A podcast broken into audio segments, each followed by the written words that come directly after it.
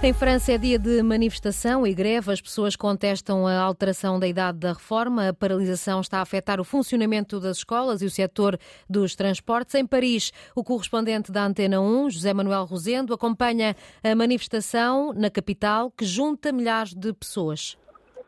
Muita gente na rua, é uma mobilização histórica, de acordo com os líderes sindicais, e esta, recorde-se, é a sexta jornada de luta contra o projeto de lei do Governo para alterar a idade da reforma. Até agora, a manifestação tem corrido de forma mais ou menos tranquila, até num clima de festa, sendo que tem havido algumas escaramuças de alguns grupos infiltrados na manifestação. A polícia dá conta de 11 detenções, pelo menos até agora.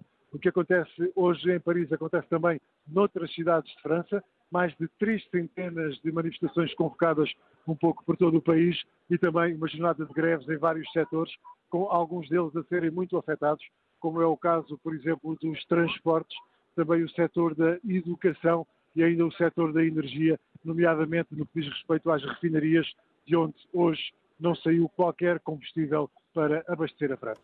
Repórter José Manuel Rosendo vai continuar a acompanhar a manifestação que junta a esta hora milhares de pessoas na capital, em Paris. Os manifestantes contestam a subida da idade da reforma dos 62 para os 64 anos, um projeto de lei que está a ser analisado pelo Parlamento francês. A urgência de pediatria do Hospital de Lourdes vai voltar a funcionar parcialmente ao fim de semana. O anúncio foi feito pelo presidente da autarquia no final da reunião no Ministério da da Saúde, Ricardo Leão, adiantou que a urgência vai manter-se fechada durante a noite e reabre durante o dia. Teresa Correia. Reabrem e possivelmente com horário alargado e igual durante a semana e aos fins de semana. Uma coisa é certa, sem urgências pediátricas noturnas.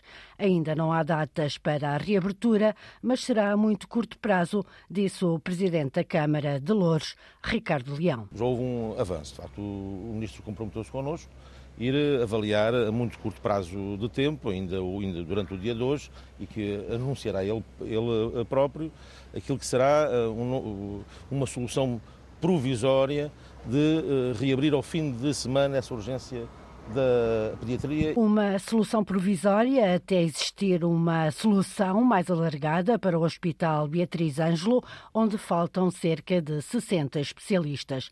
O ministro Manuel Pizarro comprometeu-se com essa solução até ao final do mês, esclarece o presidente da Câmara de Louros. Onde há necessidades de um serviço mais eh, específico, de irmos ao privado, fazer parcerias muito específicas. Este compromisso do Ministro em reconhecer que também o Hospital Betajano não está a funcionar naquilo que ele também gostava que tivesse e de reunir connosco no final do mês para nos apontar soluções e caminhos a curto prazo, a médio prazo, onde a solução da, da parceria pública-privada não está de parte, mas até lá tem que se encontrar caminhos para se dar respostas a vários serviços que existem de falhas e que falham. O Ministro da Saúde recebeu os autarcas de Loures, Odivelas, Mafra e Sobral de Montagraço, as quatro autarquias servidas pelo Hospital Beatriz Ângelo, são cerca de 300 mil utentes. Ainda esta tarde deve ser conhecido o novo plano de reorganização das urgências pediátricas em Lisboa. A esta hora, os responsáveis dos 12 hospitais da região estão reunidos com a direção executiva do Serviço Nacional de Saúde na sede do Infarmed. Em cima da mesa está um plano que prevê o encerramento de algumas urgências de pediatria durante a noite. O bispo de Beja considera que os padres que abusaram sexualmente de crianças devem ser perdoados. O bispo João Marcos, que não respondeu à Comissão Independente, alegando que se esqueceu, sublinha em entrevista à SIC que o perdão existe na Igreja Católica e que, por isso, até quem é abusador merece perdão. Todos somos pecadores, todos somos limitados, todos temos uh, falhas. Esta maneira de abordar as coisas não é muito católica. Na Igreja Católica existe o perdão. O perdão é um novo nascimento. Se realmente as pessoas estão arrependidas do que fizeram e, e fizeram penitência e, e repararam o mal que fizeram, não sei, se há este novo nascimento que o perdão nos oferece, isso é importante. Mas considera que se deve ir à justiça ou apenas o perdão? Já respondi isso.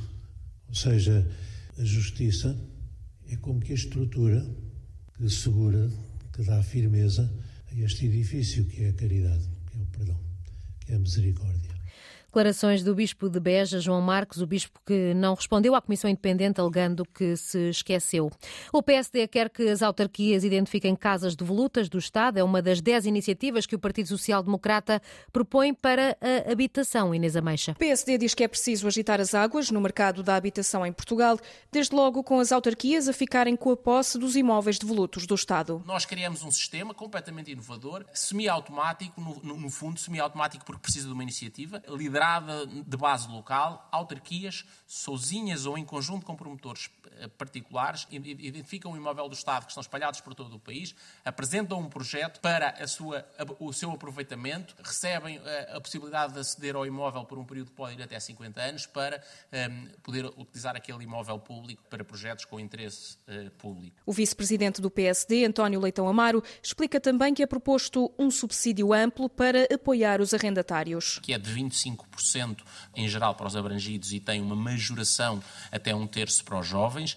Eh, é arrendatários até ao sexto escalão de IRS, porque são aqueles que têm uma necessidade maior. O partido quer também um desagravamento fiscal para os proprietários e uma ajuda concreta às famílias em matéria de crédito à habitação. Famílias que passariam a pagar mais 400 ou 500 euros de prestação, essa prestação poder ser rescalonada e ser colocada ou ao longo do contrato ou no final do contrato, o chamado pagamento final, com uma garantia pública sobre este montante rescalonado, que é o do diferencial do agravamento da taxa de juros. Para os jovens, Leitão Amaro defende uma garantia pública do Estado que substitua a chamada entrada na compra da casa. Basicamente, libertamos os jovens da entrada ao Estado, isenção de, IMT, isenção de, de imposto de selo. Os diplomas vão à discussão em plenário, dia 15 deste mês, e, caso não sejam viabilizados pelos socialistas, o PSD tem uma certeza. Se não o fizerem, os portugueses sabem que o Partido Socialista dá mais uma cavadela no buraco da crise da habitação que o próprio Partido Socialista cavou.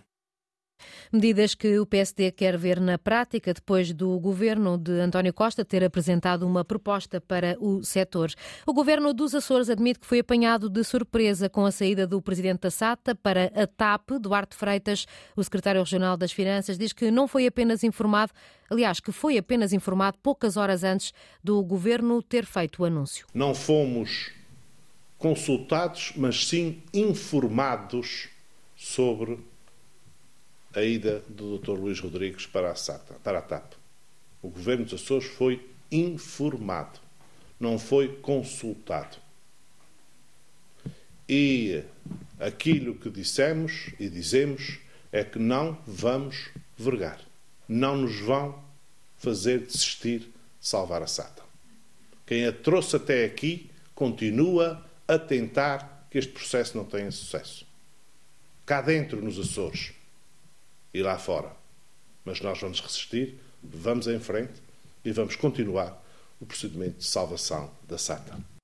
Luís Rodrigues era até agora o presidente da SATA, passa a liderar a TAP, vai substituir Christine Ormier Weidner, entretanto, fonte oficial do governo de Lisboa, garante que António Costa informou o presidente do governo regional eh, dos Açores por telefone. Contactado esta tarde pela Antena 1, o gabinete de José Manuel Bolieiro diz que o presidente do governo dos Açores não vai falar durante o dia de hoje sobre este assunto.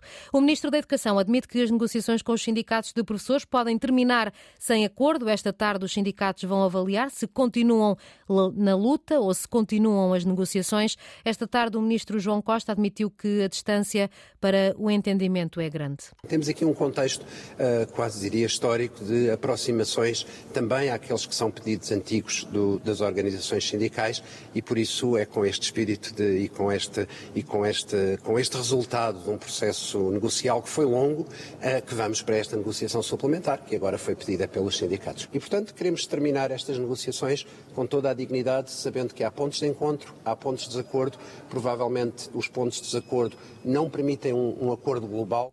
O Ministro da Educação quer terminar terminar as negociações com os sindicatos ainda esta semana. A Organização Internacional do Trabalho indica que as desigualdades entre homens e mulheres são maiores do que se pensava na véspera do Dia da Mulher. A organização destaca que, em vários aspectos, pouco ou nada mudou nas últimas duas décadas. Alexandra Sofia Costa. Nada de novo se passou nos últimos 20 anos, diz este novo indicador da Organização Internacional do Trabalho. Não só no acesso ao emprego, como nas condições de trabalho, como nas diferenças salariais.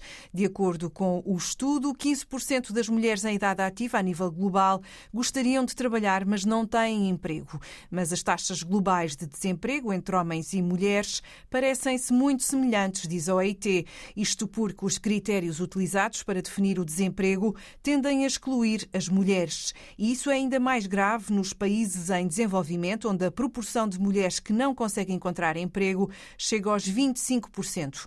O estudo diz que a responsabilidade pessoal e das mulheres, um trabalho que não é remunerado, afeta-as de forma desproporcionada. Atividades essas que impedem as mulheres de procurarem ativamente emprego, ou seja, não cumprem sequer os critérios para ser consideradas desempregadas, o que faz com que as estatísticas não sejam um reflexo real do mundo do trabalho. Quanto aos rendimentos, o estudo aponta para um número concreto, em dólares.